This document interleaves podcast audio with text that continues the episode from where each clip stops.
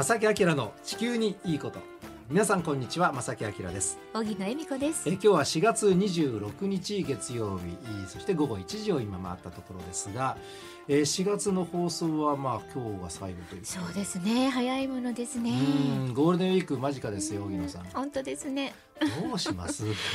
川崎さんは何か予定を。全く予定がないですね。そうですか。まあでも予定が立てれないね。ちょっと感じですよ、ね、まあまあ旅行は延期。これはもうやむを得ないとしても、はい、思うのはじゃあ延期ってじゃあいつ延いつまで延期なんだってね。そうですよね。その見通しは誰も教えてくれない。いやでも誰もわからないというのもあるかもしれませんよね。いやでもねそのコロナの話ですけど、はい、もう今第4波ですよ、はい、だから3回も経験しています、はい、でその都度その都度収束したら、ちょっと早めにもう緩んで、収束したらまたちょっと早めに緩んじゃって、えー、うんって思いますが、ね、まあただもうこれはもうこう言ってもねラジオで僕がこう 愚痴を言ってもですね 変わらないので、ね、私たちの気持ちは皆さんと多分一緒でね、うん、なんかラジオの向こうからもね同じことが聞こえてきそうな気がしてます、うん、皆さんはもうそれぞれできる限り感染拡大防止、はい、これに努めるともうそれしかない、ね、それしかないですね。うん、旅行は諦めております僕はね、これもね、ね、はい。さて今日の地球にいいことなんですがこの番組ね、はい、実はね最近また若い人たちの行動が活発化しておりますよ、うん、そうなんですよね。若い方々の行動ってこれは将来に直結するものなのでね、はい、あのどんな行動なのかね皆さんもちょっとね聞いていただきたいと思います。しばらくお付き合いください。この番組は公益財団法人兵庫環境創造協会の提供でお送りします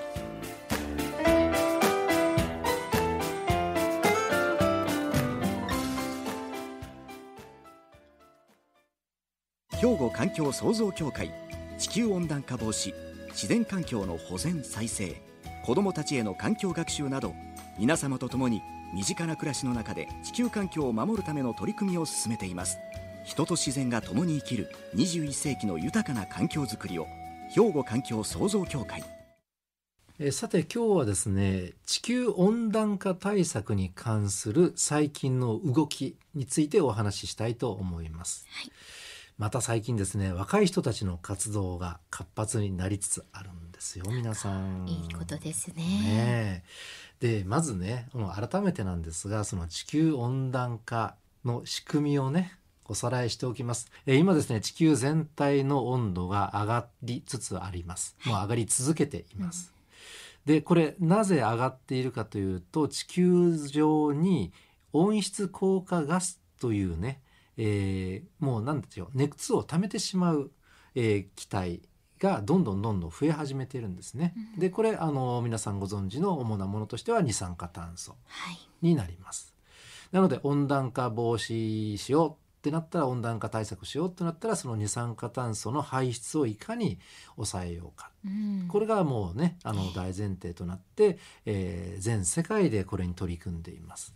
であの最近よく言われている SDGs のね17の目標の中にもこの気候変動問題っていうのはちゃんと項目として取り入れられてますよね。はい、であの、まあ、これもおさらいとしてお伝えしましたとさてちょっとに振り返りますとね昨年10月のことですが、はい、えー、日本はちょっと政治が変わりましてね政権が変わりまして、えー、菅さんがね、はい、総理大臣になられましてこの菅首相はですね昨年の10月の26日、えー、衆参両院の本会議で内閣発足後初の所信表明演説というのを行いました。はい、でこの中身で注目されたのが2050年までに温室効果ガス排出量の実質ゼロを目指すという考えを表明されたんです、ね、されましたね、えー、言い換えたらグリーン社会の実現、うん、これを掲げたんですね、はい、皆さん覚えてらっしゃいますか、ね、日本のトップとしては初めてです、うん、こういうね表明されたのはね。本当そうですね、うん。はい、まあ、ようやく日本でも本腰を入れて温暖化対策に取り組む、まあ、意気込みが感じられた、はいと僕は受け止めていますが。でですねこれつい最近のことなんですが、はい、もう少しですね踏み込んだ内容が実は報じられました。えー今月の8日のことです。もうついこの前ですよ。ね政府はですね、はい。13年度比45%削減を軸に月内に新たな目標を示す方針を固めたと報じられました。ちょっと難しいですが、はい。そのままね記事の内容を読んだんですが。はい。菅さんは昨年の所信表明演説で2050年までに温室効果ガス排出は実質ゼロにしますと。うん。でさらに今回ね今月の8日2030年度までにはい。45%減らしますうん。ゼロはちょっと無理だけど45%ね具体的な数字として減らしますよ。ねという発表があったんですね近い将来の削減目標を示そうという流れになっているんですよね。そうですよね。結構思い切ったものだとは思います、本当にね、うん。はっきりとこの数字で出すっていうのは大事ですよね、うん、あの近いところの目標をしっかりと数字で出すということは、はい。当然それに向けた計画をもう具体化しなきゃいけない。はい、動きますようん、という意思表明とも僕はあるかなと思うんでね。そうですすよねでねあとは問題なのはそのはい2030年までで45%削減ってね、まあ、数字ですけどもはい。この数字で、まあ、十分なのかどうかと、うん、その温暖化による例えば気象災害の激化などがうん。この45%削減で食い止められないんじゃないかなっていう疑問がはい。当然湧いてきますよね。そうですよね、まあ、その数字の根拠と効果がどれくらいなのかっていうのは、まあちょっとハテナマークが確かについてしまう。そうですよね。何をどうするんだろうってうん。ところですよね、実はですねこの表明に噛みついている団体があります。あの国際的な研究機関ねこの気候変動に対する研究機関のクライメートアクショントラッカーという団体がありますが、はい。ここはですね温暖化対策の国際的な枠組みパリ協定の目標達成のために日本に求められている削減幅として2013年度の排出量から62%減らすことが必要だというふうに結論付けております。なるほど。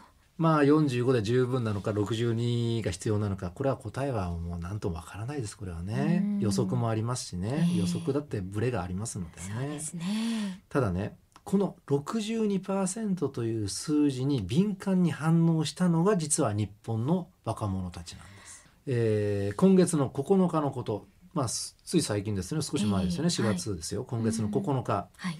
地球温暖化対策の強化を求める高校生や大学生らが学校を休んで政府に抗議する学校ストライキうん。が、まあ、東京や仙台などで行われました。なるほどうん、はい。でこれはですね、えーその前の週のお4月の2日の金曜日に続いて2回目だったんですね。ねえ。もうすごく意識的に動き出してるっていうことですよね。そうですね。ねえーまあこれからねあの一曲をおかけして後半に進むわけなんですが後半はですね、えー地球温暖化防止に向けていろんなやっぱり考えがあってね、えーこんなことをするんだっていういろんなそういうまあ、意思表示も若者たちはしているのでその話をね少ししたいと思います。はい。はい、ここで一曲をお届けしましょう。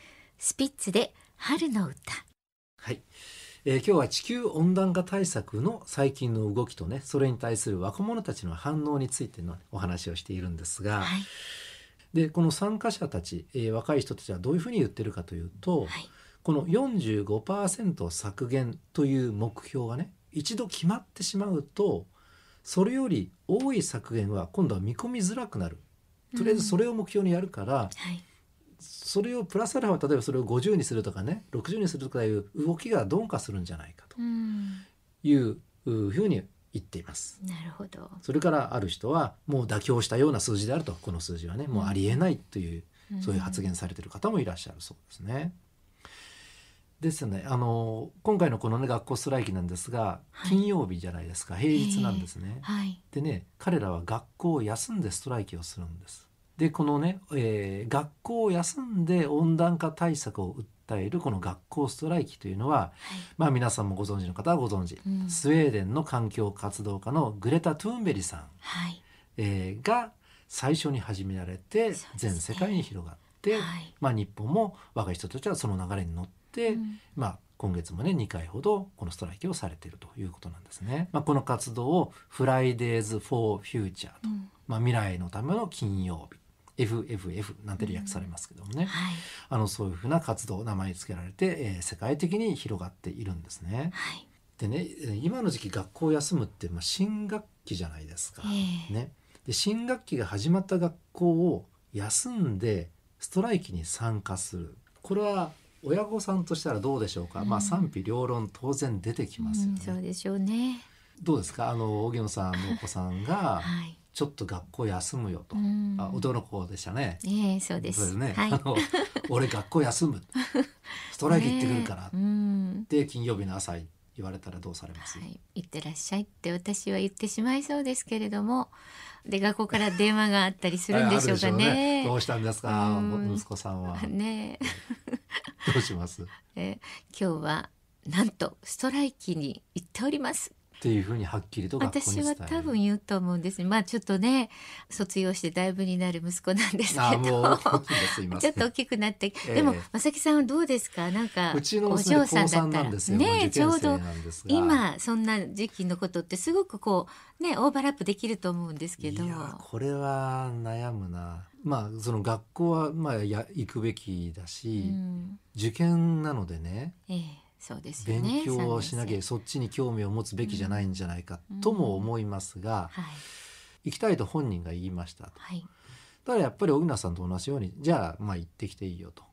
学校に対してはですね、まあ、これも賛否両論あってねお叱りを受けるかもしれませんが、うん。学校に対してはちょっと病気なので休みますというねそういう、うんまあ、いわゆるまあ簡単な軽い嘘みたいなはい別の理由をつける、うんそれは僕はしないですね。うん、私もしたくないです。あのはっきりと言います、はい今こういう状況でね、はい気候変動問題がすごくクローズアップされていて、うん世界的にこういう動きがあっててしっかりともうお伝えします。うんねえ伝えたいです知よね。ってますか先生っていうふうにね。うんまあでも、いまあ私たちはねそうかもしれませんがいや何言ってるの二人って言われるかも言われなんだこの正木家はってなるかもしれないそう本当に。ね。あなたたちねっていうね、うん。そういうご意見もきっとあるかもしれませんよね。まあそれは私は間違ってるとかも思いませんし、うん。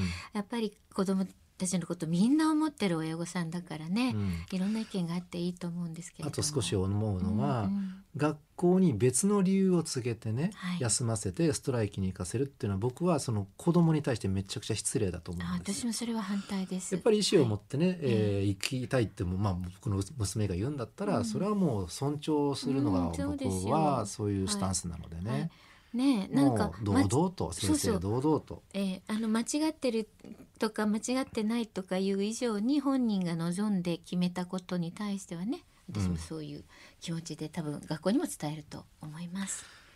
で学生たちね、はいちょっと話戻りますが 戻してください。ストライキにはい今回参加した学生たちはですね、はいこんな風にも言ってます。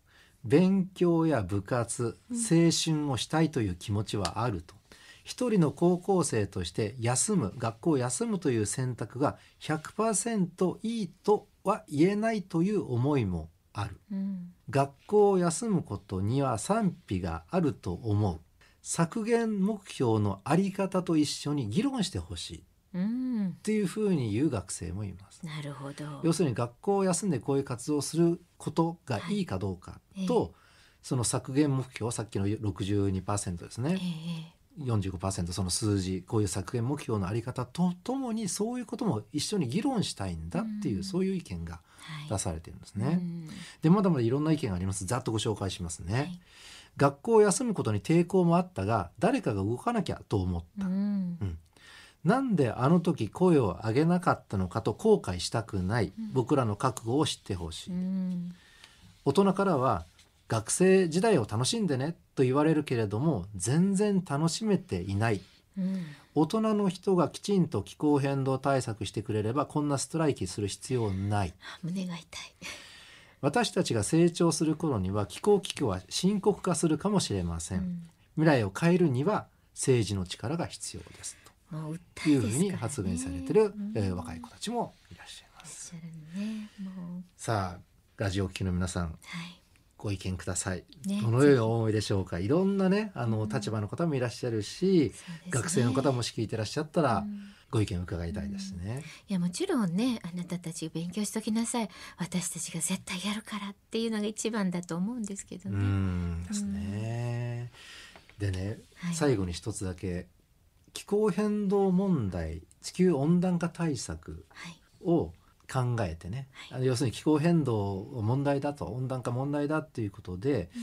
実はねこういうインタビューが雑誌に載ってましてはい。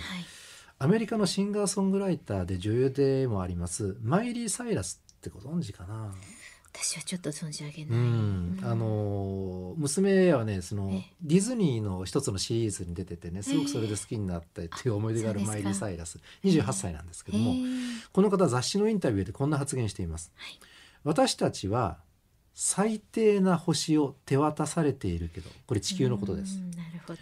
私はそんなものを自分の子に引き継がせたくない。うん。魚が水の中で安心して暮らせるような地球で私の子供も生きていけるんだと思えるようになるまでこの問題に巻き込まれる人を増やすつもりはありません。うん。つまり温暖化対策が進まない限り私は子供を作りませんっていう表明したんですね。なるほどね。うん。うん。でですねまた別の科学メディア「サイエンスアラート」ははい。温暖化対策の最高の手段としてまあ数ある項目あるんですけどもその中の一つにねうん子供を一人減らすもしくは全く産まないこれが温暖化対策の最高の手段の一つとして挙げられています。そうなんですか。さあ皆さんこの風潮に対してどのようなご意見うんありますでしょうか？お持ちでしょうか？温暖化対策が進まない限り子供作りませんよ。うんなんか、ううんん、そうですか。そういう意見が出たんですか。あの一つの考えとしては僕は受け入れますがっていうことなんですが実はねこのテーマはい。それから最近の若い人たちの動きについてもしね皆さんご意見たくさんいただけたらねはい。ええええちょっとそれを取り上げて皆さんと共にちょっと議論というのかなね。皆さんのご意見もたくさんご紹介させていただきながらね、うんちょっとコーナー作っていきたいなというふうには今思ってるので。ぜひね。どしどしお寄せください。後ほど宛先もね、はいあのご紹介しますのでね、えー今日は最近の若い人たちの動きとともにね、さまざまな情報をお届けしました。兵庫環境創造協会地球温暖化防止自然環境の保全再生子どもたちへの環境学習など皆様と共に身近な暮らしの中で地球環境を守るための取り組みを進めています人と自然が共に生きる21世紀の豊かな環境づくりを兵庫環境創造協会えーさて、ここで、えー番組からお知らせがあります。はい。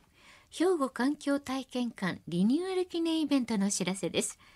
時は5月の16日日曜日午後1時30分から3時30分まで。こちらの方は兵庫環境体験館のシアタールームで行われます。対象は関係団体一般の県民の皆さん含めてえ先着順で50名程度にさせていただいております。こういうコロナ禍でもありますので人数を制限させていただいていますことをご了承ください。え現時点では開催予定となっていますのでぜひ皆さんねお越しいただきたいと思いますけれどもこのイベント盛りだくさんなことがありますけれどその中で講演がございます。兵庫県立大学名誉教授でいらっしゃる熊谷哲さん。この方熊谷先生によります兵庫西播磨の自然についてというね、えー今まあ仮の題名になっていますけれども自然についてのお話が聞けるということなんですね、講演があります、はい。そしてメダカの小太郎劇団ジビエマンパフォーマンスショーというのもありますよ。ね、その他も盛りだくさんなんですが、ぜひ皆さん、あの、楽しみにね、お越しいただきたいと思います。はい、すごく自然豊かな場所に立ってて、リニューアルされてるんですよ、皆さん。そうなんですぜよひそのあたりもね、はいあの見学していただければなと思います。こちらの申し込み方法なんですが、兵庫環境体験館へ電話でお申し込みください。電話0791-58-2065 0791-58の2065となっています。申し込みの締め切りがございます。5月7日まで、5月7日までとなっていますから、ぜひね、チェックしてください。兵庫環境体験館のリニューアル記念イベントのお知らせでした。えーさて一方的かもしれませんけどもね皆さんのご意見を伺いながら、まあ、ディスカッションというのかな皆さんの意見を聞いてあの番組を進めていきたいなと。はいテーマとしてはですね最近の若い人たちの活動がどう思うか。それからあの温暖化対策が進まない限り子供を作らないなんていう若い人たちが最近いてそういううーまあそのネットでもねそういう、はい。あのものが飛び交ってたりします。そのことについてどう思うか、うん。皆さんのご意見をお聞かせくださいお聞。きしたいですね。はい、その他のこの番組の感想もね、ぜひぜひお寄せいただきたいと思います。はい宛先はこちらになります。はい。おはがき、お便りの場合は、郵便番号650-8580、ラジオ関西、正木明の地球にいいこと。ファックスでは、078-361-0005。メールでは、まさきアットマーク jocr.jp となっています。こちらにね、ご応募いただいた防災グッズのプレゼントも合わせてメッセージとともにね、抽選のあの権利がもらえますので、はい防災グッズまた今月もありますよ。はい、よろどしどしくお願いいたします。ください。お待ちしております。えーということで、正木明の地球にいいことはこの辺でお別れいたします。えーご案内は正木明と、小木野由美子でした。それではまた来週。さよなら。この番組は公益財団法人兵庫環境創造協会の提供でお送りしました。